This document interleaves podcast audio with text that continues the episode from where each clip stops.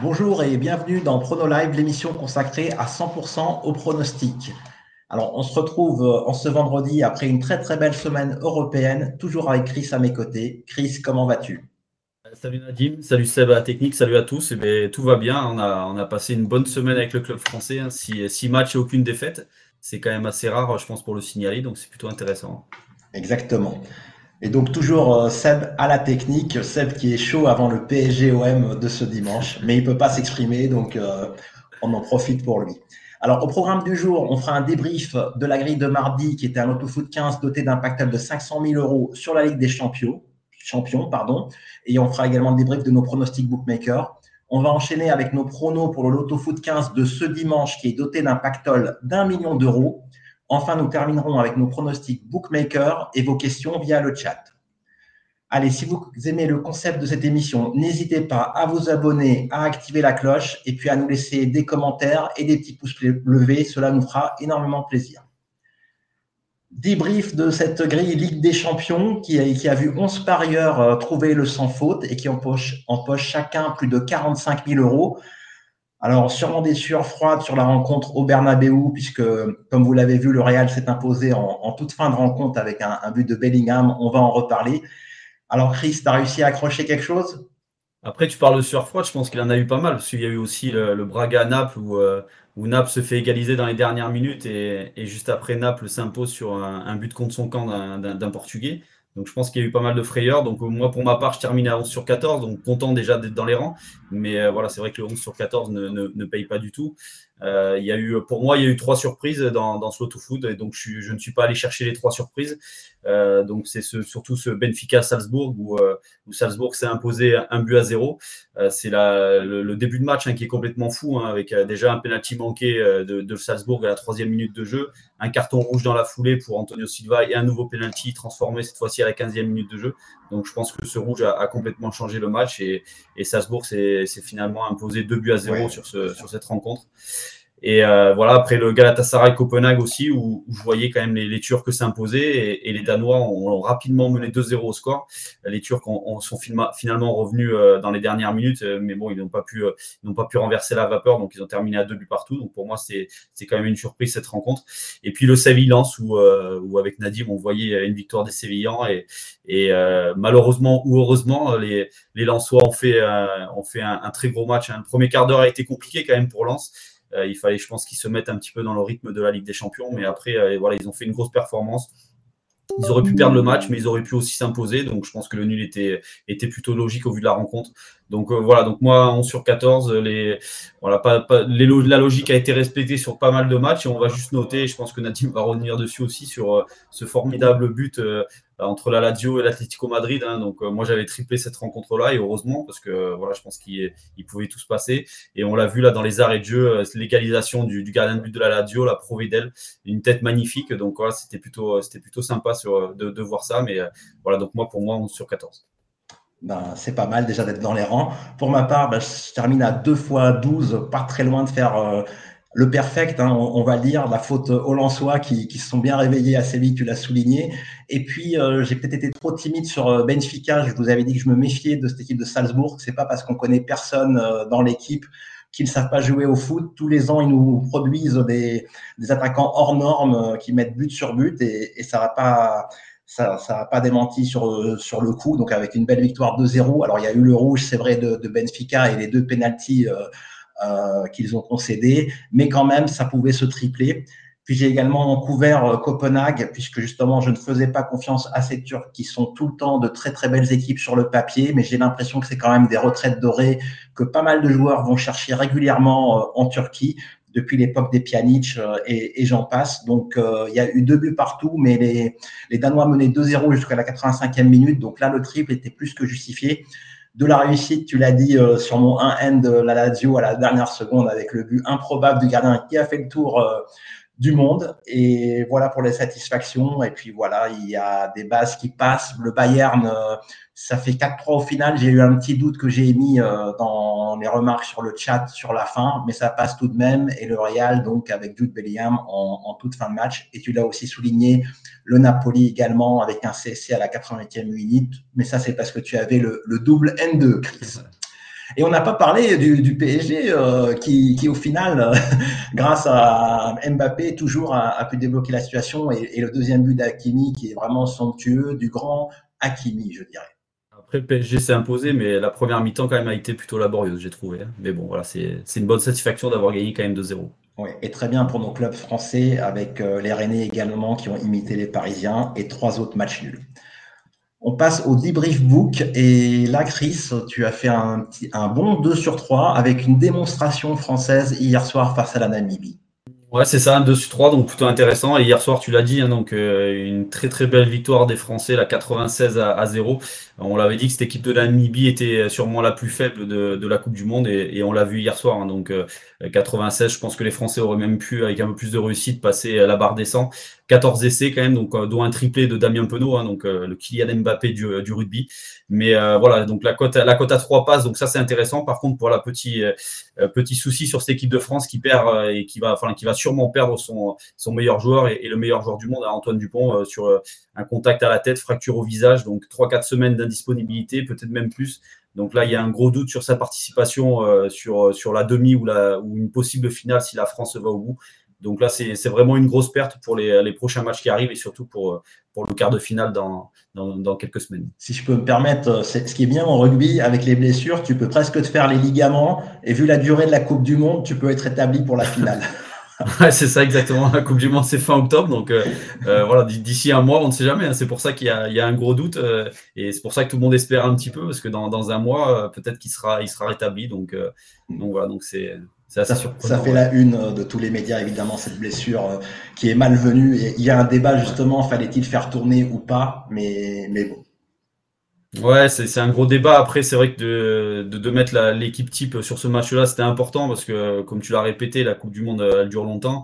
Le match face, à l'Italie, c'est dans seulement 15 jours. Donc, euh, voilà, je pense qu'il fallait que les cadres jouent et, et, puissent, euh, et puissent prendre du temps de jeu.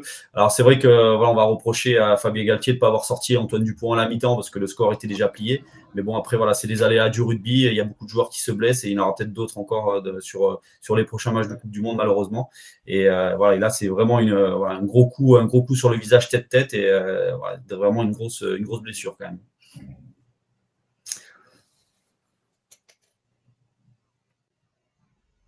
Voilà, ensuite, ensuite j'avais donc deux. vous m'entendez toujours? Maintenant, oui. Ah voilà, pardon, excusez-moi. Donc ensuite, il y avait donc deux matchs, de, foot de Ligue des Champions. Donc le Benfica Salzbourg avec le but d'Angel Di Maria ne passe pas, hein, cette cote à 2,55. Suite au carton rouge, le Benfica a, eu un match très très compliqué. Par contre, voilà, très content de passer la cote euh, de Robert Lewandowski avec un but en première période côté à 2,50. Euh, un but marqué à la 19e minute de jeu. Le Barça s'est euh, vraiment baladé face, face au champion de Belgique, là, le Royal Antwerp. Une belle victoire 5-0 et, et, voilà une belle cote pour, pour, pour ce match-là c'est une belle alternative pour ces buteurs qui sont très mal cotés comme Haaland ou Lewandowski, de les prendre en première mi-temps où la cote dépasse allègrement les, les deux et, bien vu Chris. Et, tu l'avais fait plusieurs fois sur quelques buteurs, donc quand j'ai regardé ce match-là, je me suis dit je vais me tourner là-dessus euh, parce que je pense qu'il y, a une cote intéressante. En général, ça se fait aussi avec Mbappé, mais pour ceux qui l'ont fait avec le PSG, cette fois-ci, c'est pas passé. Mais c'est vrai que c'est la bonne, la bonne alternative pour avoir une cote, euh, je dirais, potable.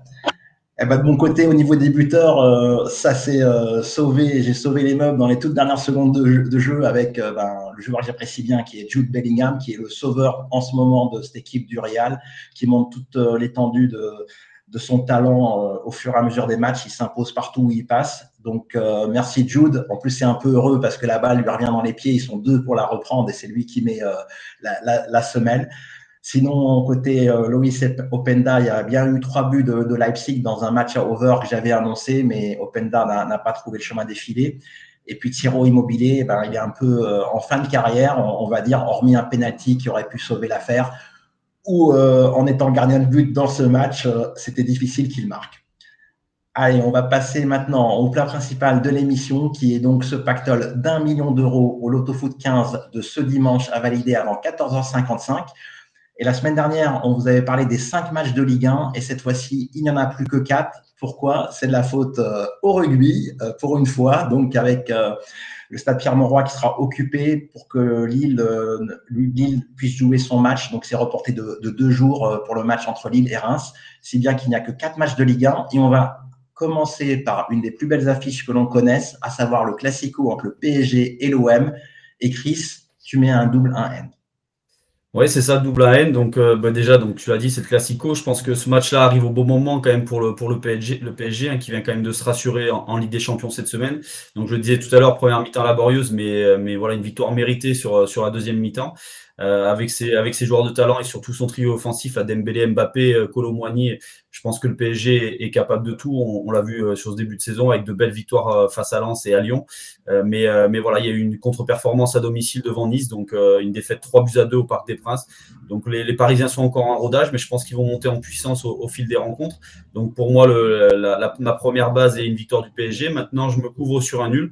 Pourquoi? Parce que même si Marseille traverse une, mauvaise période en interne, avec notamment le départ de Marcelino, euh, je pense que les Marseillais euh, se sont resserrés autour de, Pancho Abardonado, qui est une figure à Marseille, qui est un garçon euh, qui, euh, qui, sait, euh, qui sait inculquer la, gagne et, la compétitivité. Donc je pense que sur ce match-là à Amsterdam, ce jeudi soir, ben, le match nul est, je pense, en grande partie dû à, dû à Pancho Abordonado. Les joueurs se sont, se sont resserrés, ils ont fait une, bonne prestation face, face aux Hollandais. Ils auraient pu perdre, c'est vrai, mais ils auraient pu aussi s'imposer. C'était un match qui partait un petit peu dans tous les sens.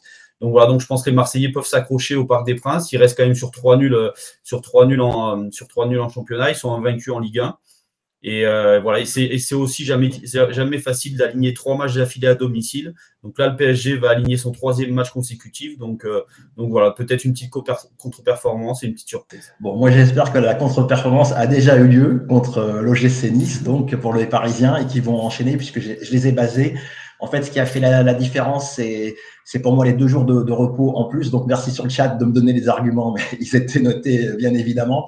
Donc euh, Marseille, c'est vrai qu'ils ont montré de très belles choses hier, mais ils ont dû puiser quand même dans les réserves. À 2-0, on les voyait sombrer, ils sont revenus à la marque, ils reprennent un but. On pense qu'ils vont de nouveau lâcher l'affaire. Et comme tu l'as dit, ils se sont accrochés jusqu'au bout. Mais ça va quand même laisser des traces physiquement, en tout cas, je, l'espère. Et puis, on peut quand même noter que c'est un classico qui, pour une fois, n'oppose pas deux équipes qui sont sur le podium. Aucune des deux équipes n'est encore sur le podium. Alors, c'est encore tôt dans la saison, mais il y a quand même déjà cinq journées euh, on était habitué à ce que Paris au moins euh, soit leader ou deuxième à ce moment du championnat. Donc un match qui, est déjà assez important pour la suite de la saison des deux équipes si elles veulent, si elles veulent prétendre à un titre ou à une place sur le podium. On passe maintenant au match 2 entre Montpellier qui n'a toujours pas gagné à la Mosson et puis le Stade Rennais qui n'a toujours pas gagné en déplacement. C'est peut-être la raison de ton nul fixe, Chris. Ouais, c'est ça exactement. Hein. Donc c'est déjà c'est un match qui se triple. Hein. donc euh, voilà, j'aurais pu le faire, mais euh, voilà, il faut prendre des risques sur Sotofoot qui euh, qui va être très compliqué. Hein. Je pense que tu y reviendras un petit peu plus tard dans, dans le débrief. Mais voilà, je pense le, risque de miser sur un, sur un match nul sec. Pourquoi? Parce que Rennes donc est, est, invaincu en Ligue 1 et Rennes reste quand même sur quatre, quatre matchs nuls. donc à Lens devant le Havre, à Brest et face à Lille. pour ce déplacement, Rennes sera privé de son avançante, la Calimundo. Alors c'est vrai que Rennes a, quand même un gros potentiel derrière, mais voilà, c'est quand même une chose importante. Les Rennais sortent d'une semaine quand même européenne, hein, et donc ils ont joué jeudi euh, face au Maccabi Haïfa, une belle victoire 3-0. Voilà, ils sont, plutôt en confiance pour ce déplacement-là, mais je pense qu'ils peut-être qu'ils seront entrés d'un match nul dans l'Hérault, sachant que c'est jamais évident d'aller gagner, euh, d'aller gagner à la Molson. Du côté de Montpellier, c'est une formation qui reste sur deux défaites face à Reims et à Lille et qui reste sur un match nul à Strasbourg. C'est un match nul décevant parce que Montpellier menait quand même 2-0 avant de se faire rejoindre. Euh, cette semaine, Derzakarian euh, n'a pas été très tendre avec ses joueurs, donc je pense que les Montpelliérains auront à cœur aussi de, de, réagir sur cette rencontre-là. Ils seront privés aussi d'un atout offensif euh, de poids, hein, Moussa El, Tamari, là, un joueur qui est arrivé sur ce début de saison et qui a fait un bon début de saison et qui, sera, qui ne sera pas là pour ce match. Donc voilà, donc je me dis pourquoi pas un match nul qui pourrait peut-être satisfaire les deux formations. Ouais, l'international jordanien, petite révélation du début de saison, effectivement, qui, qui va manquer. Alors moi, je préfère tripler, euh, comme tu l'as dit, hein, c'est quand même un match qui, qui se triple. Quand on met un nul fixe, ben, on sait très bien que ça peut pencher d'un côté ou de l'autre. Alors sur, euh, sur l'effectif, évidemment, les Bretons sont qualitativement supérieurs, mais Montpellier va pouvoir compenser avec ses qualités, notamment à domicile. Et puis, ils n'ont pas joué hier, même, si Rennes s'est imposé assez facilement hier, il y aura quand même euh, la fraîcheur du, côté de, la paillade. Donc, euh, une équipe imprévisible qui est, qui est Montpellier. Et puis, euh, Rennes, c'est toujours une équipe qui figure en bonne position dans toutes les blacklists de tous les parieurs. Donc, je leur fais jamais confiance, ils sont capables de tout, d'où le triple. Allez, on passe au, troisième match de la grille et première base commune, puisque nous basons tous les deux les Lensois face au TFC. peut-être qu'on a été convaincu par leur prestation en Champions League. Tu vas nous confirmer, Chris. Ah, ben c'est exactement ça. Hein. Quand, je vois la, prestation de Lens cette semaine, euh, cette semaine en Ligue des Champions face à Séville, je me, je me dis qu'il me semble logique de miser sur une victoire des Lensois. Donc euh, voilà, les Lensois ont repris euh, pas mal de couleurs là cette semaine. Dans le championnat de France de Ligue 1, c'est vrai qu'il reste sur trois défaites, mais on va quand même relativiser ces défaites parce qu'il y a quand même une défaite à Monaco, une défaite au Parc des Princes devant le PSG et, une défaite qui n'est pas forcément méritée face à, face à OFC Metz. Hein. Donc les Lensois avaient dominé ces Messins et se sont finalement inclinés un but à zéro. Donc on va dire que ça, reste quand même une contre-performance. Mais voilà, je pense que Lens euh, a peut-être démontré que, que Lens était sur la bonne voie là cette semaine. Il y a de la qualité. Je trouve que Nampalis Mendy euh, est, plutôt intéressant au milieu de terrain. Il a, il a équilibré un petit peu euh, ce jeu entre, entre le secteur défensif et le secteur offensif. Donc ça, c'était plutôt intéressant. Et, du côté de Toulouse, eh bien, on sort aussi d'une semaine européenne, mais c'était un match jeudi soir donc en Belgique face à l'Union Saint-Gilloise. Les Toulousains ont ramené un bon point, donc ça c'est plutôt intéressant. Mais je pense que l'effectif de, de Toulouse n'est pas forcément armé pour jouer tous les trois jours. Donc j'ai l'impression que cette rencontre va être compliquée euh, pour les, pour les Toulousains dans le nord de la France. Il y a un long déplacement aussi à faire. Euh, Lens a, quand même remporté les quatre dernières confrontations et en plus Toulouse sera privé quand même de pas mal de joueurs intéressants. Euh, Zanden, Flemix, Kita, Sissoko et bien sûr de Spearings qui n'a pas le droit de jouer devant, les Lensois. Donc euh, voilà, donc pour moi une victoire, une victoire du RC bah également une victoire du RC. Alors le danger, c'est évidemment que Toulouse va faire le même type de match qu'au Vélodrome en fermant vraiment la boutique à double tour pour s'accrocher au point du nul, mais avec un jour de récupération de moins puisque c'était hier soir leur déplacement à Bruxelles. Ils finiront, j'espère, par craquer pour tous les deux. Allez, quatrième et dernier match de Ligue 1 et une affiche que seul Chris a coché dans son agenda puisque Clermont se déplace au Havre et toujours pas de risque avec des protégés, Chris. Ouais, toujours pas de risque. Euh, après, bon, je, euh, ma première base, c'est de miser sur une victoire euh, des Havrais qui, réussissent quand même un, bon début de saison. Hein, on va rappeler quand même que les, que les Havrais, c'est seulement, un, seulement un revers là, sur ce début de saison. C'était une défaite à Brest. Depuis, les Normands sont allés chercher quand même un bon point à Rennes, un bon point à Lyon. Ils ont battu à domicile le FC Lorient sur le score de 3-0. On va rappeler qu'au Groupama Stadium, face aux Lyonnais, euh, les Havrais auraient pu, auraient pu l'emporter hein, avec de très très belles occasions, et notamment celle de Grand Cyr.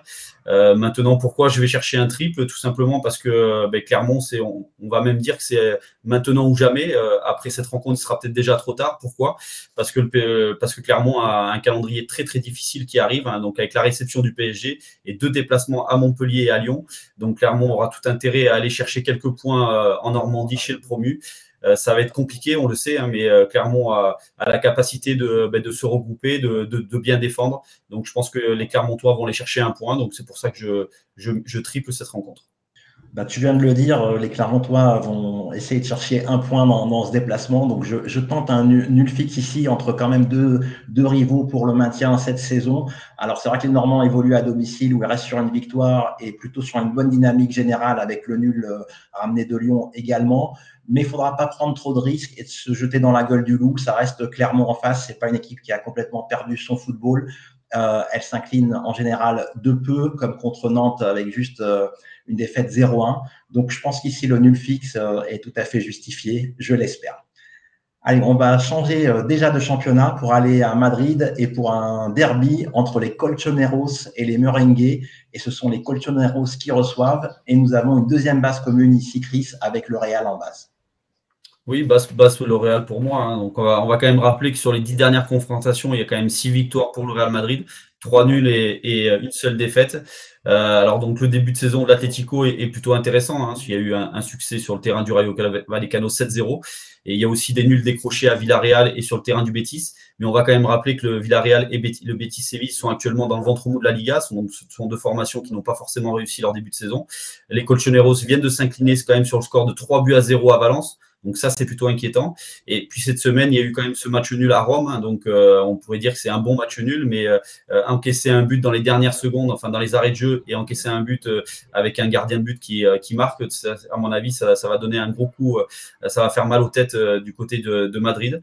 du côté de l'Atlético, il y a aussi pas mal d'absents hein, sur ce match-là. Donc Rodrigo De Paul, Memphis Depay, Coquet, Thomas Lema. Il y aura aussi le, buteur, celui qui a marqué le, but à Rome, Pablo Barrias, qui est blessé. Donc ça aussi, c'est plutôt inquiétant du côté de l'Atlético. Et, on va surtout noter que du côté du Real, depuis le début de la saison, on l'a dit la, dernière fois, ce n'est pas très spectaculaire, mais c'est une formation qui, qui, qui, marque, qui gagne, euh, qui, qui, ne perd pas, qui ne, qui ne fait même pas de match nul. C'est que des victoires depuis le début de la saison. C'est une, dernière victoire en Coupe d'Europe, un but à zéro face à l'Union de Berlin. Une victoire arrachée, hein, bien sûr, mais c'est une victoire importante. Donc euh, voilà, je me dis que le Real peut, s'imposer euh, dans, ce derby. Cette saison, ils n'ont pas eu un calendrier trop compliqué là sur ce début de saison, mais ils sont quand même imposés euh, dans la cathédrale San Mamés face à l'Atlético Bilbao. Donc pourquoi pas un nouveau succès face à l'Atlético. Alors pour le Real Madrid, j'ai revu une formule assez connue que vous reconnaîtrez. Donc pour moi, le, le football, c'est un sport qui se joue à 11 contre 11 et à la fin, c'est toujours le Real qui gagne. Voilà. Et juste pour revenir plus en détail, donc, notamment pour le match contre l'Union Berlin, on peut considérer que c'est une victoire heureuse, mais c'est quand même 3,54 euh, XG pour le Real. Donc ils auraient dû marquer entre 3 et 4 buts, 31 tirs cadrés, 31 euh, tirs à 3 pardon, et 7 cadrés à 0. Euh, dont, les deux poteaux transversales. Donc vraiment, ils ont outre dominé ce match, ça aurait dû être plié euh, depuis longtemps. Donc même si les victoires sont assez étriquées, euh, il y a une très très grosse domination des, des Meringues dans, dans leur rencontre et l'adversaire finit à, par plier à un moment ou à un autre. Alors pour rappel, on vous donne un pronostic en 3 triples, 3 doubles sur les Lotto Foot 15 comme au concours Pronosoft que vous pouvez retrouver et auquel vous pouvez participer gratuitement sur le site Pronosoft. C'est une grille qui coûte 216 euros si vous jouez tous les multiples sur une seule et même grille. Par contre, vous pouvez jouer en garantie N-1, il vous en coûtera que 24 euros. Alors, si vous ne savez pas ce que c'est une garantie N-1, je vous invite à aller sur le site pronosoft.com, rubrique système gratuit, ou encore à installer le logiciel PronoFoot Expert Plus sur Mac ou Windows, ou encore à installer l'appli PronoFoot 1 et 2 sur vos téléphones. Allez, on change encore de championnat pour passer en Angleterre et nouvelle base commune pour Chris et moi qui, faisons confiance pardon, aux Reds à Enfield sa confiance aux Reds. Alors, il faut quand même rappeler cette semaine, donc ces deux équipes ont joué en Coupe d'Europe, hein, donc jeudi soir. Euh, victoire de Liverpool à Linz 3-1 euh, et succès de West Ham à domicile devant le, le Baka Topola aussi sur le score de 3 buts à 1. Euh, ce jeudi, quand même, le staff de Liverpool a, quand même fait tourner quelques cadres, hein, donc ça c'était plutôt intéressant avant cette rencontre-là. Cody Gakpo n'a pas joué, hein, il, était sur le banc. Mohamed Salah n'a disputé que 15 minutes. En 15 minutes, il a quand même réussi à, trouver le chemin de filet, donc ça aussi c'est plutôt intéressant pour la confiance début de saison de Liverpool est excellent. Hein, donc euh, après, euh, un nul à Chelsea, les Reds ont quand même aligné quatre victoires. Ils ont battu Aston Villa 3-0. Ils sont même imposés à St. James Park 2 euh, buts à 1 face à Newcastle du, euh, du côté des attaquants, euh, tous les attaquants ont marqué sur ce début de saison. Donc ça aussi pour la confiance, c'est important. Que ce soit Dario Nunes, Mohamed Salah, Cody Gakpo, Diogo Jota ou, euh, Luis Diaz, ils ont tous, trouvé le chemin défilé. Et, et du côté de West Ham, c'est un début de saison aussi qui est intéressant parce que cette formation est, dans le haut du tableau. Mais ils viennent quand même de, s'incliner face à Manchester City à domicile sur score de 3 buts à 1. Ils ont concédé quand même un, triste nul à Bournemouth, hein, donc euh, un score de 1 but partout. Euh, voilà, donc les, Hammers n'ont plus accroché le moindre point à Anfield Road depuis le 11 décembre 2016. Donc voilà, je me dis que Liverpool euh, peut s'imposer. Bah, je partage ton, ton, avis. Alors, Liverpool, c'est quand même une équipe qui est encore en rodage, mais ça s'améliore. Il y a du mieux de match en match. À Wolverhampton, la première mi-temps était assez catastrophique mais il y a eu des changements judicieux. Et puis à Liverpool, quand c'est euh, Gakpo qui sort et euh, Diogo Jota, bah, c'est Darwin Nunez qui rentre et puis euh, et Luis Diaz également. Donc vraiment, on perd pas au change, grosse armada offensive côté Reds. C'est pour ça que j'ai des avantages comme toi. Allez, match 7 avec le North London Derby entre Arsenal qui accueille son voisin et rival de toujours, Tottenham. Chris un, gros derby qui se triple, hein, donc euh, je, comprends, je comprends totalement ton, ton trip sur ce match-là. D'ailleurs, il y a beaucoup de matchs sur Sotofoot qui, qui se triplent. Donc c'est le quatrième qui reçoit le deuxième. Hein, donc c'est trois victoires et un nul en quatre journées pour ces deux formations. Donc euh, compliqué de, de, choisir un vainqueur. Maintenant, moi, si je regarde sur les dernières sorties de ces deux équipes, euh, Arsenal a montré quand même plus de garanties sur ces dernières rencontres. Il y a eu un match quand même assez solide à Godison Park et cette victoire devant Everton 1-0. Il y a une belle victoire en Ligue des Champions face à Eindhoven sur le score de 4-0. Alors qu'à l'inverse du côté de Tottenham, il y a quand même une, victoire contre Sheffield un petit peu amère. Hein. donc les, Spurs ont quand même ont quand même galéré entre guillemets là pour s'imposer face à, Sheffield, hein. une victoire 2 buts à 1 acquise dans les arrêts de jeu, 95e et 98e minute de jeu. Dans le temps réglementaire, Sheffield a, eu quelques occasions même pour mener 2-0. Donc je suis plutôt inquiet euh, du côté de Tottenham pour, euh, pour euh, ce gros derby. Et en plus, je trouve que Tottenham est quand même orphelin d'Harry Kane. Alors c'est vrai que Minson et Richard Lisson sont de très bons attaquants, il n'y a aucun souci là-dessus. Mais je trouve qu'il manque quand même un vrai buteur à cette formation de Tottenham, un, vrai joueur de, surface, un vrai avant-centre. Donc pour moi, avantage Arsenal ça, se défend, hein, mais moi j'ai préféré tripler cette rencontre. Donc deux équipes qui, comptent chacune 13 points, donc c'est quand même pas mal. C'est juste deux points de perdu en cinq matchs. Donc deux équipes en forme. Les, les Gunners, c'est vrai qu'ils ont joué euh, mercredi contre le PSV et se sont baladés, mais je dirais que les Hollandais ne sont pas venus là pour euh, l'impact physique. Ils ont, ils ont joué leur football, donc ça a vraiment facilité grandement la tâche des Gunners. Pendant ce temps-là, ben, Tottenham a pu se préparer complètement pendant une semaine pour ce derby. Donc je pense que ça va être un, énorme choc, une très très grosse intensité, euh, comme les Anglais nous aiment le montrer, nous aiment le montrer tous les week-ends et je préfère ne pas prendre de risques niveau chrono. Allez, match 8 avec les Blues qui n'ont jamais aussi bien porté leur nom, qui accueillent des Villains sur courant alternatif et Chris, tu triples. Ouais, c'est ça, je triple. J'ai du mal à, lire cette rencontre. Euh, Chelsea, euh, avec leur gros recrutement, doit être une équipe qui, euh, qui doit être dans le Big Four de la, Première Ligue.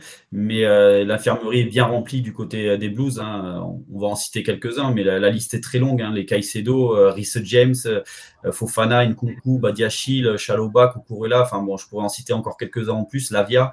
Donc c'est une formation de Chelsea qui, qui n'a pas forcément réussi son début de saison. il y a eu quand même un triste nul à, domicile face à, face à un triste nul pardon, à Bournemouth sur le score de 0-0. Il y a eu une défaite à domicile devant Nottingham. Donc, euh, donc voilà, donc je suis plutôt inquiet du côté de Chelsea, même si cette formation reste quand même plutôt intéressante quand on regarde le 11 de départ. Mais euh, voilà, je suis, plutôt inquiet. Du côté de l'Aston Villa, c'est une formation qui, euh, bah, qui, je trouve, qui est très intéressante cette saison, qui a un duo offensif de qualité, un Watkins euh, Diaby. Je pense qu'il y a beaucoup de grands clubs européens qui, qui aimeraient avoir ces deux joueurs. Donc, je suis prudent sur cette rencontre-là. Aston Villa, pour l'instant, pour moi, est au-dessus de Chelsea avec ses trois victoires en cinq journées. Mais il y a eu quand même quelques bémols sur ce début de saison avec deux lourdes défaites à l'extérieur, un 5-1 encaissé à Newcastle, un 3-0 encaissé à Liverpool et ce jeudi, euh, il y a eu quand même une défaite à Varsovie sur le score de 3-2 en Conférence League. Donc euh, voilà, pour moi, ce, match se triple. Bah, tu viens de citer la, raison euh, pour laquelle je ne coche pas les, les Villains, c'est parce que justement, quand ils sont loin de Birmingham, où ils évoluent à domicile, ils sont plus en difficulté avec deux défaites en trois déplacements en championnat, et puis cette défaite hier euh, face aux Legia. Donc euh, c'est voilà pourquoi je les coche pas. De, leur côté, les Blues, alors ils sont ils ont un gros souci dans la finition euh, où ça pêche vraiment. Hein. Ils se procurent beaucoup beaucoup d'occasions mais n'arrivent pas à concrétiser. Deux matchs sans marquer le moindre but, ça leur coûte justement la victoire à Bournemouth où Sterling était à deux doigts de, de mettre un, un super coup franc si, si, ma mémoire est bonne. Donc un petit problème de finition, mais les occasions sont là. Donc je pense que au pire pour les Blues, ça sera un match nul, sinon une victoire. Allez, dernier match euh, de la série anglaise, le match 9 entre les Magpies qui ont goûté aux joies de la Champions League cette semaine, qui se déplacent à Sheffield United. Et Chris, tu es prudent avec ton double N2. Je suis prudent parce que je n'ai pas trouvé encore, encore une grande équipe de Newcastle. Euh, début de saison euh, très difficile. Alors c'est vrai que le calendrier n'était pas évident. Hein. Il y a eu Liverpool, il y a eu Manchester City, il y a eu Brighton. Euh, donc c'était pas facile pour Newcastle de lancer sa saison. Euh, je pense que les Mike Pies ont lancé, leur saison avec cette victoire devant Brentford 1-0 et on l'a vu cette semaine en Ligue des Champions. Hein. ils ont ramené un, bon point de leur déplacement sur, le terrain du Milan AC. Donc ça c'est plutôt intéressant.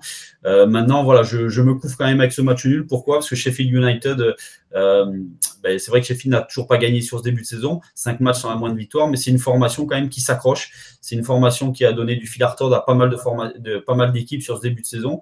Il y a une défaite seulement 1-0 euh, devant Crystal Palace, seulement 2-1 devant Manchester City, 2-1 Nottingham Forest, ou encore 2-1 face à Tottenham. On l'a expliqué avec ses buts à la 95e et 98e minute de jeu.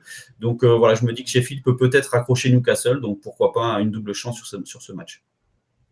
Alors moi, je préfère me, mouiller entre guillemets, puisque ça reste un gros favori euh, Newcastle. Et d'ailleurs, euh, je rebondis sur ce que tu dis. Maintenant, en Angleterre, il va falloir s'y faire avec ce temps additionnel, qui est vraiment un énorme avantage pour les grosses cylindrées, parce que c'est vraiment elles qui, qui en profitent le, plus souvent de ce temps additionnel. Il y a même eu les Villains euh, le week-end dernier qui étaient menés à la 85e et qui sont imposés 3 buts à 1. D'ailleurs, il y a le ticket qu'on vous a montré, il passe grâce à l'handicap de ce match.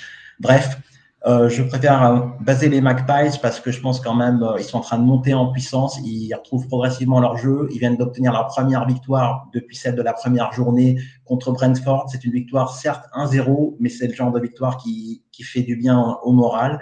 Donc les voir enchaîner ici et vraiment démarrer leur saison.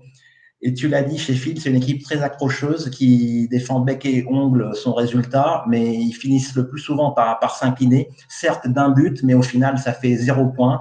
Et je ne crains pour eux que ce soit encore un remake de, de ce type de match contre les Magpies. Allez, on change encore de championnat. Et cette fois-ci, il n'y a qu'un match de Bundesliga, Chris, mais tu aimes jouer avec le feu. Voilà, je vais jouer avec le feu sur ce match. Euh, sincèrement, euh, j'étais plutôt parti sur Fribourg, mais, euh, mais les derniers matchs de, Fribourg et, ces lourdes défaites, 5-0 à Stuttgart et, et 4-2 à domicile devant Dortmund, m'ont un petit peu refroidi. Donc, donc voilà, quitte à prendre un risque sur ce match-là, ben, je me suis dit pourquoi pas aller chercher un match nul. Ces deux formations ont joué jeudi soir en, Coupe d'Europe. Hein, donc Francfort s'est imposé à domicile devant Aberdeen et, et Fribourg s'est imposé en Grèce devant l'Olympiakos. Donc ces deux formations qui, euh, voilà, qui n'ont pas eu beaucoup de, de jours de récupération. Et, et, je me dis pourquoi pas un nul? Pourquoi? Parce que euh, aussi Fribourg euh, sera Fribourg n'est pas forcément en réussite dans le secteur offensif sur ce début de saison. Les deux meilleurs buteurs de la saison passée, la Griffo et Grigoric, n'ont toujours pas trouvé le, le chemin défilé. Alors Grigoric en plus est blessé hein, sur, sur, euh, sur ce début de saison, tout comme le latéral, Christian, latéral gauche Christian Gunther. Donc c'est deux joueurs importants qui manquent quand même à cette formation de Fribourg. Donc je me dis pourquoi pas un, match nul sur, ce match. Moi, je comprends ton, nul. C'est vraiment un match équilibré à, tous les niveaux euh, des données et des stats qu'on peut récolter. Alors, j'étais, j'ai hésité à mettre un double 1N, mais au final, la prestation de Fribourg hier face à l'Olympiakos allait gagner en Grèce en mettant le dernier but euh, à la fin presque du temps réglementaire pour s'imposer 3-2, c'est une super perf. Ils sont capables de réalité ce type de match, pourquoi pas dès ce dimanche. Donc je préfère ne prendre aucun risque. Et une bonne habitude sur les matchs allemands, je, crois, et on fera le débrief la semaine prochaine.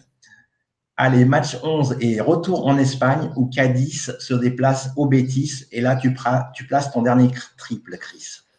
Voilà, je, réserve, j'ai réservé mon dernier trip sur ce match-là euh, parce que euh, le Betis Séville, donc là c'est le dixième qui reçoit le huitième. Hein, donc habituellement le Betis Séville est plutôt dans le haut du tableau, mais le Betis est quand même en difficulté sur ce début de saison. Il y a eu quand même deux lourdes défaites à l'extérieur, hein, une défaite 5-0 à Barcelone, une défaite 4-2 à Bilbao.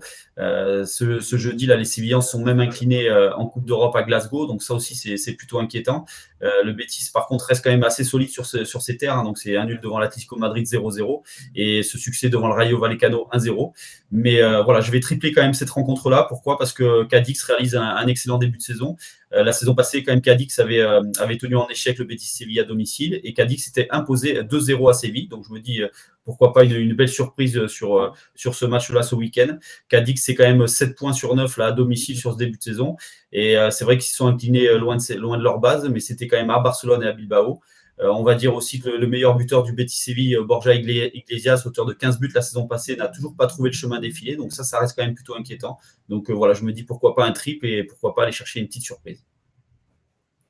Ben, pourquoi pas, mais de mon côté, je, vais baser les, Sévillans parce que justement, Cadiz, c'est plutôt des résultats à domicile et des défaites à l'extérieur, même si c'était face au Barça et face à Bilbao, alors Bilbao, on peut se dire que c'est à peu près le même niveau que, le Betis, qui sera peut-être un peu fatigué de son déplacement de Glasgow, mais ils doivent quand même prendre des points dans ce championnat. J'avoue que là, c'est un peu une base logique sans trop chercher pour ma part. Allez, match 12 avec le Rayo Vallecano qui reçoit Villarreal. Et Chris, tu vois les locaux confirmés à domicile. Oui, je vois les locaux parce que euh, souvent je regarde euh, les matchs du Rayo Vallecano à domicile parce que c'est euh, voilà, c'est une bonne ambiance, il y a un public qui pousse pendant 90 minutes, donc c'est toujours c'est toujours intéressant, il y a toujours du spectacle. alors sur ce début de saison, le Rayo a, soufflé le chaud et le froid, hein, donc c'est c'est deux, deux défaites devant les, les grosses cylindrées de la Liga, c'est un 0 sur le terrain du, du Betis et c'est 7-0 à domicile devant l'Atlético Madrid. Alors c'est vrai que ça fait mal ce 7-0 et il y a eu quand même trois succès face à Ameria, Grenade et Alaves. Alors je mise sur le Rayo, surtout aussi parce que Villarreal ne réalise pas un excellent début de saison. Hein. Je pense que Villarreal peut encore, enfin le sous-marin peut encore couler à plusieurs reprises. Et c'est vrai que là pour l'instant c'est une défaite devant le Betis, c'est une défaite devant le Barça, c'est un revers acadique sur le score de 3 buts à 1. C'est une défaite aussi ce jeudi en Coupe d'Europe sur le terrain du Pana. Donc je pense que Villarreal est en difficulté. On l'a vu lors de la dernière journée, Villarreal a eu aussi beaucoup de difficultés à s'imposer à domicile devant Almeria. Donc euh, voilà, pourquoi pas une, victoire du Rayo. On va quand même rappeler que le Rayo est souvent performant sur ses terres.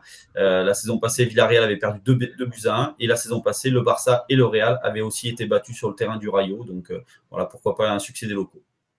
C'est vrai qu'on est très très loin du Villarreal d'il y a seulement deux ans qui a remporté l'Europa League.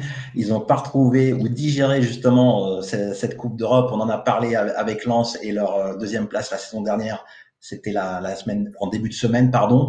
Euh, difficile de, de, rebondir après de telles performances, mais je vois quand même le sous-marin jaune capable de, de s'accrocher dans, dans, ce déplacement. Il n'y a pas beaucoup de différence entre ces, ces, deux équipes. Elles sont même de, même niveau, si ce n'est l'avantage à domicile que devrait tirer le, Rayo Vallecano euh, du fait de jouer chez, chez, lui. Et puis le Rayo a effectivement bien digéré euh, la lourde gifle reçue face à l'Atlético de Madrid. Tout ça, ça équilibre les, débats. Et pour ma part, je, me limite au 1N. Allez, on va de nouveau changer de, championnat et on va terminer par deux matchs italiens où nous aurons des pronos communs. On commence par le Torino qui reçoit l'AS Rome et on base tous les deux l'AS Rome. Ouais, pour moi, une victoire de, Rome, même si l'AS Rome est aujourd'hui derrière le Torino au, classement. Hein, le, Taureau est, septième, mais euh, le Taureau a eu quand même un, plutôt un calendrier favorable hein, avec euh, des succès devant le Genoa et les Salernitana. Euh, je base l'AS Rome pourquoi aussi? Parce que le Taureau à domicile, c'est un, triste nul devant Cagliari, une formation qui est actuellement dans la zone rouge de la Serie A.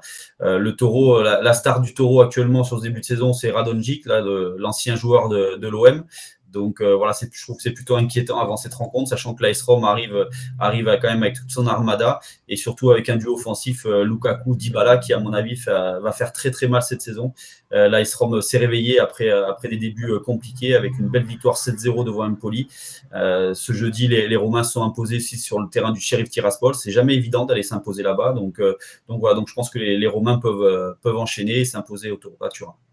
J'ai pas grand chose à rajouter de plus, donc on va passer au match 14 où on a tous les deux mis un double N2 pour le Napoli qui se déplace à Bologne. Chris. Ouais, c'est ça, c'est 11e qui, qui, reçoit le 5e. Alors sur ce début de saison, euh, Bologne a déjà perdu à domicile, hein, c'est devant le, le, Milan AC 2-0. Mais après ce revers, quand même, Bologne a, a, rectifié le tir avec un bon point sur le terrain de la Juve.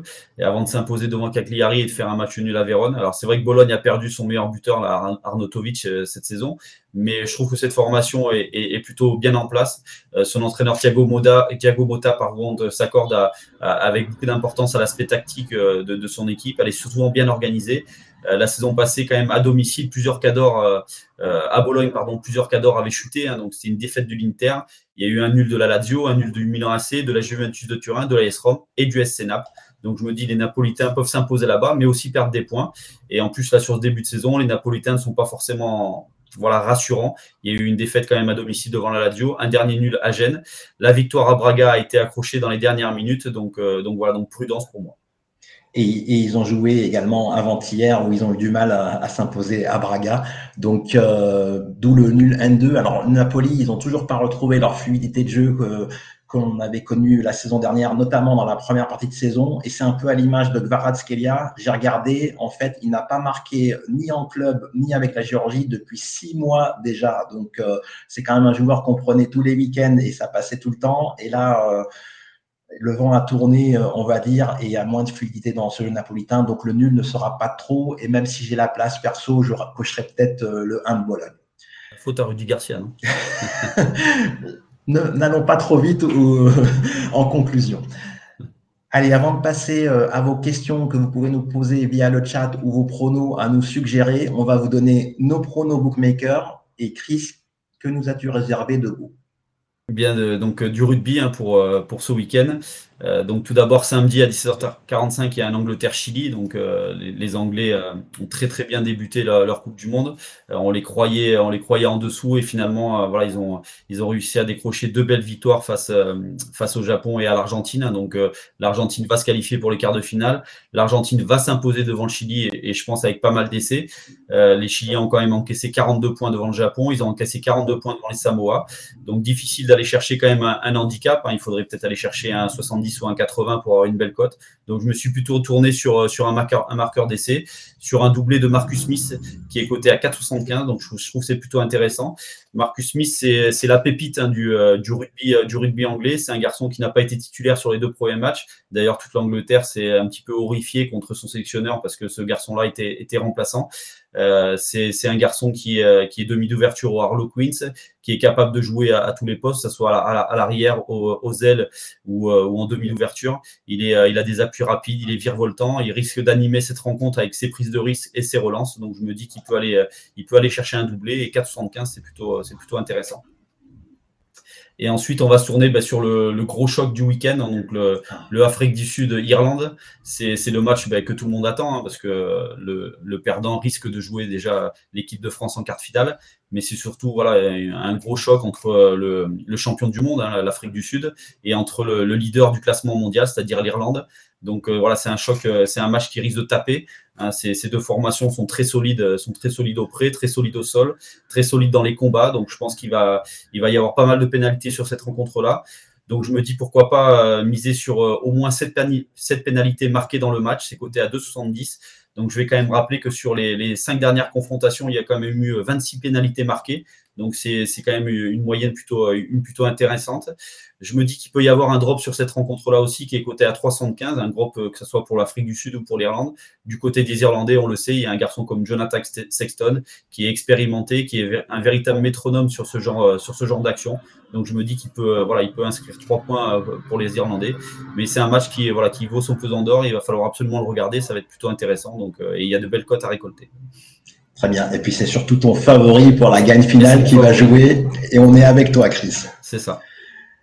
Allez, de, mon côté, je vais insister euh, sur les buteurs puisque Bellingham euh, a évité la déconvenue en semaine. Donc on, va essayer de faire un peu mieux cette fois-ci. Et je commence avec un Monaco-Nice ce soir, donc au Louis 2. Je, je sens vraiment des buts quand on regarde les compos des deux équipes. C'est hyper offensif. Euh, la board Mofi d'un côté et puis Ben Meder, euh, Minamino de, de l'autre. Ça, va jouer au football, je pense. Et j'espère une pluie de buts, qui va optimiser les chances euh, de Wissam Meder de marquer, qui est coté à, à 2,25. Il a déjà marqué 4 buts cette saison, mais il reste sur deux rencontres sans marquer. Donc il va, va falloir retrouver justement le chemin défilé tout en étant le tireur de penalty. Donc, euh, on va croiser les doigts ce soir, mais honnêtement, j'espère un très très gros score. Un 4-3 me surprendrait pas trop euh, ce soir au Louis 2. Peut-être que je m'enflamme un peu. Après, on va enchaîner euh, avec deux matchs anglais. Donc, d'abord, Manu qui a fait une belle prestation face au Bayern. Hein. Certains les voyaient carrément exploser, se prendre un, un 5-0, mais ils ont quand même marqué trois buts. Ils se déplacent à Burnley. Et puis j'aime bien un joueur dans, dans cette équipe, c'est le maître à jouer de l'équipe justement, euh, auteur de nombreuses passes décisives comme à, à Manchester, non, comme à, comme à Munich, pardon, avant-hier, mais capable aussi de marquer soit sur des coups francs, soit sur les, les pénalties qu'il tire. Le Portugais, il a déjà marqué une fois avec son club et deux fois en équipe nationale depuis le mois d'août. Donc, je pense que ça se tente à plus de trois. Ça vaut le détour. Donc, euh, Fernandez buteur à 3,35. Et je termine alors là avec une très très grosse originalité. Euh, donc, euh, vous n'êtes pas obligé de me suivre, mais je vais placer une pièce juste pour le délire avec Sandro Tonali qui, qui me plaît bien dans cette équipe de, Newcastle, même s'il était un peu décrié sur ses premiers matchs. Je pense qu'il y a vraiment du potentiel. C'est un très très joli milieu offensif. Il a une très très bonne frappe de loin. Et face à Sheffield, comme on vous l'a dit, qui est plutôt une équipe qui va essayer de fermer au maximum le jeu, les frappes de loin peuvent être la solution. Donc je tente à 5,65 ou plus. J'ai pas fait le tour des, des bookmakers pour voir la meilleure cote, mais je vais le tenter en fun. Pour l'instant, il n'a pas marqué, non, je crois. Euh, il a marqué, alors, il a marqué un but euh, lors du 5-1 ah. contre Aston Villa, lors de la première rencontre. Euh, et il est dans de nombreux bons coups. Il a failli mettre même un deuxième but contre Aston Villa, mais c'est vrai que depuis, il, n'a pas marqué. Et c'est pas un, très, très grand buteur. L'an dernier, il n'a mis que deux buts avec le Milan AC. Mais je pense que dans cette équipe des Magpies, il aura plus d'occasions qu'au Milan AC. Allez, on va passer aux questions euh, du chat et je vais te laisser euh, lire la synthèse que Seb nous a faite. Alors on a Koukoum80 pour ce pactole, la Ligue des Champions entre deux, les domiciles sont-ils plus à privilégier? Ben, toujours, euh, d'une manière générale, il y a toujours l'avantage à domicile. Ça, ça, on le sait en football. Après, il faut peut-être aussi regarder qui, quelle était la, distance des, des, déplacements, parce qu'il y a vraiment des déplacements qui sont des fois très très courts, euh, pas pire que des matchs de, de championnat. Euh, voilà, je dirais d'une manière générale, le domicile est à privilégier, mais tous les parieurs font un peu la même analyse. Et au loto-foot, on joue contre les autres parieurs. Donc voilà, il faut faire mieux que les autres ou trouver euh, ce qui va nous différencier des autres. Euh, j'ai pas la, la réponse là-dessus, mais je vais quand même répéter ce que Chris a fait passer comme message plusieurs fois dans la grille et que j'ai lu dans le chat également. C'est une grille qui est très très très compliquée et ce serait pas étonnant de trouver personne au premier rang. Donc euh, je dirais tout de suite, allez-y Franco, prenez des risques et jouez vos idées parce que la grille vraiment fait peur et, et ne rassure pas trop justement. Ensuite, on a Sébastien Turpin. Bonjour l'équipe. Sur le logiciel, pour le filtre estimateur rapport en N-1, c'est mieux de mettre le minimum sur le 14-14 ou sur le 13-14 13 sur 14 elle, commence à, revenir, cette question, en fait. Hein. on l'a eu, je crois, la semaine dernière. Euh, c'est légitime. En, fait, pour moi, vraiment, bon, c'est vrai que les courbes des estimations avec, parce que ça prend le produit des pourcentages pour faire l'estimation à 13 et à 14, les courbes sont à peu près pareilles. C'est juste des niveaux qui sont différents et des habitudes à apprendre. Moi, je suis habitué à le mettre au, au 13 pour plusieurs raisons. D'ailleurs, il y en a une ici c'est que quand, euh, quand on met minimum 700 ou minimum 1000 à 13, qu'il y a un pactole ou pas, ça change pas le, le montant à mettre euh, au premier rang. Alors que quand on flique sur le 14, quand il y a un pactole d'un million, l'estimateur va doubler automatiquement toutes ses estimations à 14. Donc, si vous aviez pour habitude de mettre 20 000 quand il y avait 500 000 euros, il faut mettre 40 000 automatiquement ici puisque c'est doublé de facto. Voilà, donc c'est plus une question d'habitude. Il y a une vidéo qui le décrit, euh, je crois que c'est le tuto 1 où on parle, ou le tuto 2, pardon, le tuto 2 où on parle de l'estimateur de rapport. Euh, c'est soit l'un, soit l'autre. Ça n'a pas trop de sens de mettre l'estimation sur le, 13 et sur le 14 en minimum. C'est soit l'un, soit l'autre. C'est juste les niveaux de, des tranches qui, qui changent, puisqu'évidemment, ce ne sont pas les mêmes montants. Ensuite, on a Monsieur Jo. Bonjour à tous. Franchement, je n'arrive toujours pas à comprendre comment on peut remporter un 14 sur 14 en garantie N-1. Pouvez-vous m'expliquer, s'il vous plaît? Alors celle-là aussi, je l'ai déjà vu passer euh, depuis des, dizaines d'années. Je, dirais, alors c'est vrai, la garantie N-1, elle garantit le 13 sur 14. Mais ça ne veut pas dire qu'on joue euh, sur les bulletins, qui étaient les bulletins physiques à l'époque, ou les flashcodes, on ne joue pas 13 matchs sur les 14. On coche quand même bien des grilles simples de 14 matchs. Donc même si la réduction vous dit il y aura forcément un 13 sur 14, ça n'exclut pas que par chance, vous ayez un 14 sur 14 puisque vous jouez bien 14 croix sur une grille et que ces 14 croix peuvent évidemment sortir comme toutes les combinaisons. Ensuite, Sébastien Lancio, un avis, messieurs, sur Brest-Lyon. La victoire de Lyon plus la casette, ça peut être intéressant.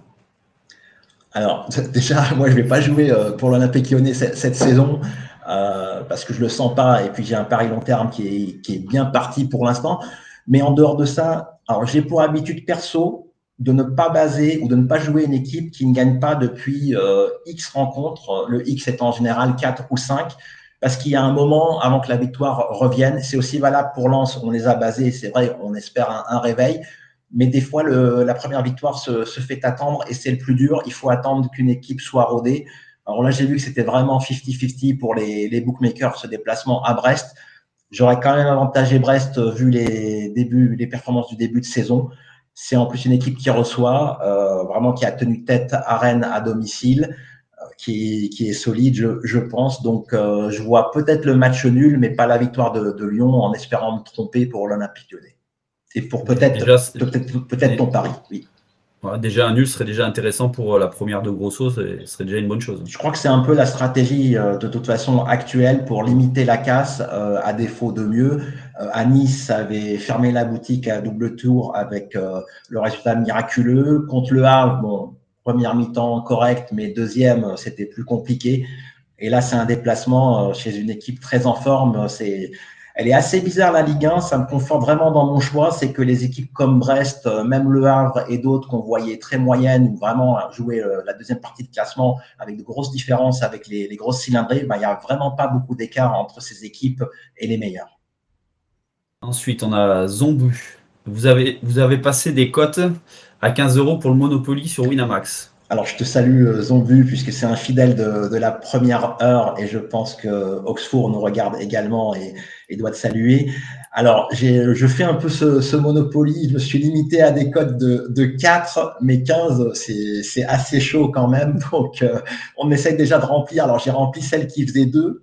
La 1,75, euh, il m'en faut encore deux et je suis plutôt sur les codes de 1,75 à 4 euh, le reste, je dis bravo à, ceux qui arrivent à remplir le Monopoly. Il ne reste plus que trois jours, donc euh, ça met un peu de pression. Ensuite, on a Sébastien Lancio. Je pose la question en passant. Avez-vous déjà connu sur Pronosoft deux fois le même gagnant à 14 ah oui, oui, ça. Alors ça dépend, hein. ça dépend de quel, gagnant euh, tu parles. Si c'est des jeux à 37 euros, comme on l'a vu avec Tête de Nouille récemment, c'est quand même plus rare. Mais il y a beaucoup de gros joueurs et des gens donc, qui misent, pour moi, gros joueurs, c'est à partir de 500 euros ou des groupements. Et oui, ils ont, ils ont gagné plusieurs fois le, 14 et il y a des groupes qui ont plusieurs topics euh, dans, dans, les archives sur, sur Pronosert, effectivement.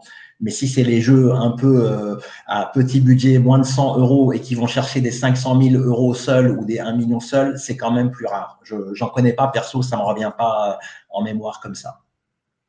Ensuite, Christian Nicolas, un avis sur Monaco-Nice ce soir?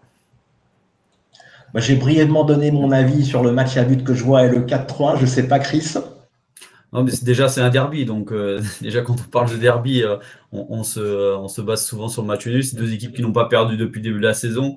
Euh, nice, c'est quand même plutôt solide sur le plan défensif. Donc, voilà, donc moi je, partirais plus sur un match nul sur cette rencontre-là, mais euh, comme tu l'as dit tout à l'heure, il y a, de bons attaquants, que ce soit du côté de Monaco ou du côté de Nice, donc euh, ça peut partir un petit peu dans tous les sens et, pourquoi pas un nul deux buts partout, ça ça serait peut-être intéressant et sympa à regarder.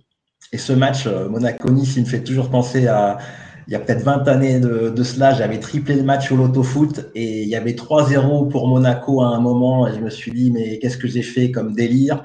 Et il y avait Marama Vairua dans, dans l'équipe niçoise à l'époque. Et les Niçois ont remonté le 3-0 pour s'imposer 4 buts à 3. Et là, c'est une drôle de sensation quand on triple et que c'est vraiment une surprise et que c'est ce scénario euh, de dingue. Ensuite, on a Anthony Roig. Êtes-vous inquiet par la situation de l'Olympique de Marseille dans les vestiaires? Merci. Alors, je ne sais pas si c'est dans les vestiaires vraiment euh, qu'il faut être inquiet, mais c'est plutôt euh, à l'étage au-dessus, hein, quelque part. Par contre, c'est vrai que ce qu'on a vu passer avec euh, ben, les, ultras de Marseille et, leur chef, entre guillemets, c'est assez inquiétant. Mais euh, c'est vrai que depuis l'époque tapis, on, entend ce type de choses euh, pour les tribunes à Marseille, même pour la vente des places, c'est organisé carrément par, par les ultras. Puis il y a des petits bénéfices derrière et compagnie. Mais j'ai l'impression qu'ils ont bien réagi par rapport à ces polémiques avec leur performance à Amsterdam d'hier contraire, je pense que, comme je disais tout à l'heure dans, le débrief, je pense que euh, une situation comme celle-ci, euh, ça peut rassembler un petit peu les joueurs et, euh, les, mettre dans leur bulle et, peut-être réussir de bonnes performances. Et donc c'est pour ça que ce classico arrive peut-être au bon moment pour les Marseillais aussi, pour peut-être rectifier le tir et, aller chercher aller chercher un bon point peut-être au parc. Hein. Donc ça peut être intéressant. Mais après c'est vrai qu'en interne c'est voilà, c'est comme tu l'as dit, c'est, ça a toujours été compliqué à Marseille. C'est Marseille, c'est un endroit euh, atypique par rapport par rapport aux autres clubs français. C'est un endroit spécial, mais euh, voilà, c'est un endroit où on aime le foot, donc euh, c'est pour ça qu'on réagit souvent un petit peu avec avec beaucoup d'intensité. Mais voilà, j'espère que ce club va retrouver rapidement un, vrai patron à la tête pour pour repartir de l'avant. Et je pense qu'il manque un patron quand même. Parce que McCourt est rarement, est rarement à Marseille, très très souvent aux États-Unis. Donc, ça serait bien qu'il y ait un patron qui, soit vraiment euh, dans, le fief marseillais pour diriger ce club. Ça va être un peu le problème avec tous les présidents américains qui arrivent dans, notre Ligue 1, mais bon, suivez-moi du regard. Voilà, je pense qu'on en a terminé pour, euh, pour les questions. On vous remercie pour votre fidélité et puis on va vous souhaiter, euh, comme d'habitude, de très bons pronos, de très bons matchs et un excellent week-end. Et on vous dit ciao, ciao, à bientôt.